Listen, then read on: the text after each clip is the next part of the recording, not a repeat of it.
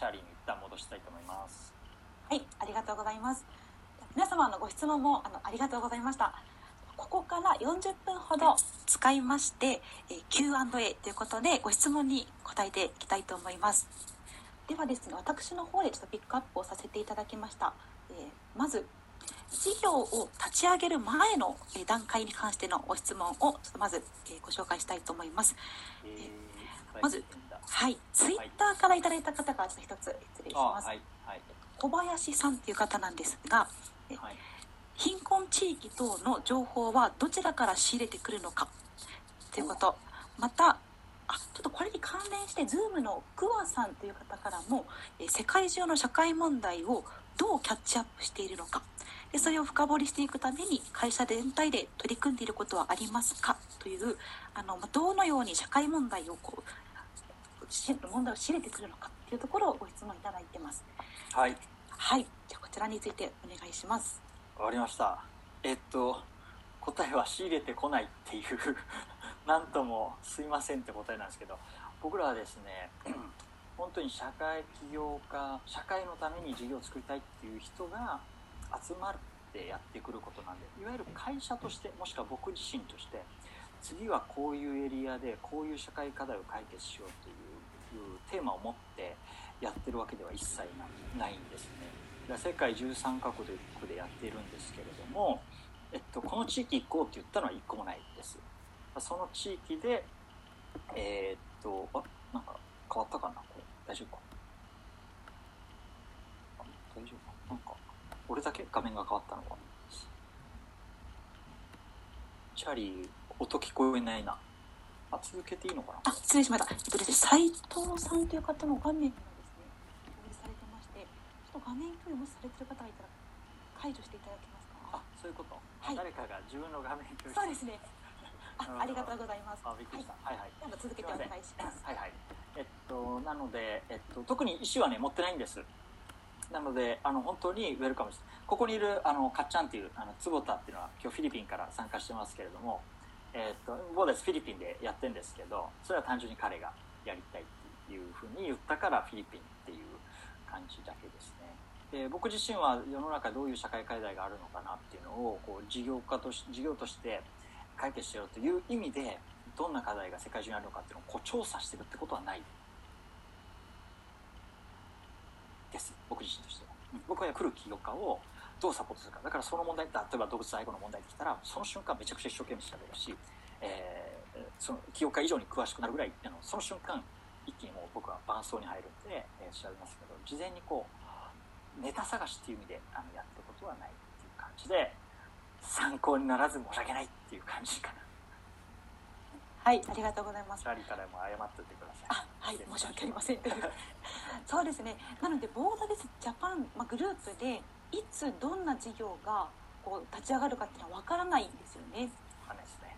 もう持ち込んできた方が初めて初めて事業がスタートするっていう形になっております。はい、はい、ありがとうございます。では次の質問に行きたいと思います。これはボーダレスグループの仕組みに関するところなんですが、はい、はい、あその前にちょっと一つ前の質問にも関連してその事業が、えっと、社会問題の解決につながっているかどうかっていうのをどういう視点で判断されているんですか？という質問を、Zoom の鈴木さんから頂いております。はい、まずこのことについてお願いします。わかりました。はい。僕らは事業を作るときに、えっと、必ず、あの、ソーシャルインパクトという指標を必ず事業発表と同時に必ず発表するんですね。こういう社会問題を解決するためにこういう事業モデルです。で、これによって出るソーシャルインパクトはこれですっていうことをやるんです。で、それは具体的に、えー、まあ、例えばこの前のミャンマーの、えー、やってるハーブ栽培、昨日放送されたハーブ栽培の話でいくと、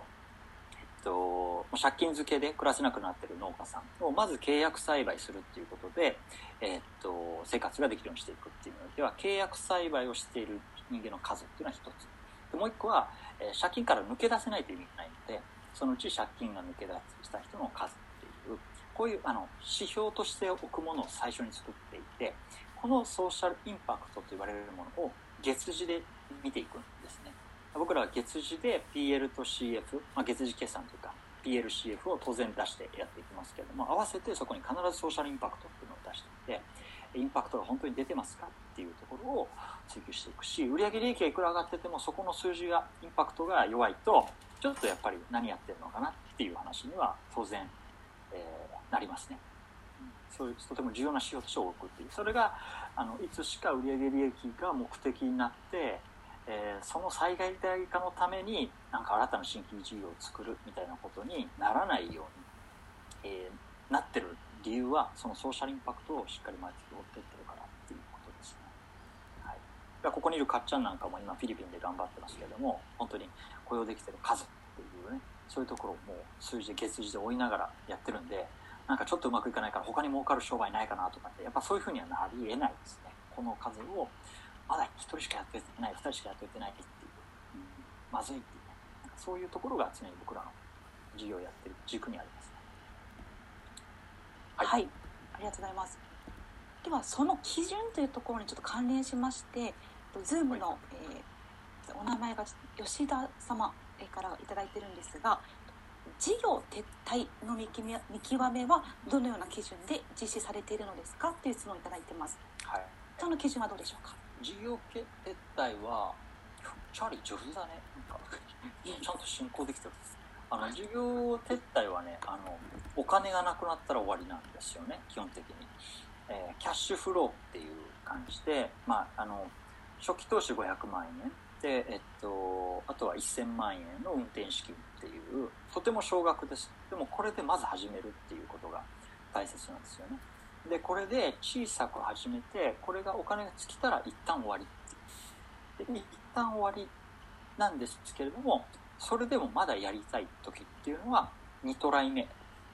に入ってください。また社長会にそれで分かった。もう1000万円でも1000万トータル1500万円消しちゃってるんでえー、その中でもうやりたくないっていう人はいいですよ。っていう別にそれは借金にも何もなりません。個人のリスクがなく社会挑戦できるっていうのは僕らのやりたいことなんで辞めたい人は当然もう辞めてもらっていい。だけども、まあ、今のところ辞めたいという人いないんですね、えー、やっぱりそれで分かった。お金が尽きたけどまだやりたいんだって言った時には何が分かったのか。それが分かった上でもう一回モデルを改善した上のをやっぱもう一回社長会に発表するその上で、えー、とまた1500万円っていうのをもらってまたスタートするっていう感じですこれえー、何回でも大丈夫です。2回トライ、3回しても大丈夫っていう感じです。で僕は1回は失敗していいんじゃないかなっていう考え方をそもそもは持っています。で、2回目で成功すればいいっていう。やっぱりやってみないと分かんないものばかりなので、大切なのはどうやったら成功するかというよりも、失敗できる環境をどう使うかっていうことの方が実はすごく大切だと思っています。でそれができるような仕組みがやっぱりなっていう感じなんで撤退するってことはつまりないです。あのその人が辞めたいっていうこれ以上無理やっていうふうに思ったら辞めますんで、うん、それは本人の意思です。だから僕らはさっきのねどういう社会課題を探してますかという話と同じなんですけどこのえっと、僕だったりとかボーダレスジャパン自体が意思を持ってやってるわけじゃなくやっぱここに集ってくる起業家の意思で全て動いてる形なので事業をやめるのも継続するのも全てその清岡自身の判断に委ねられてるっていう形ですね。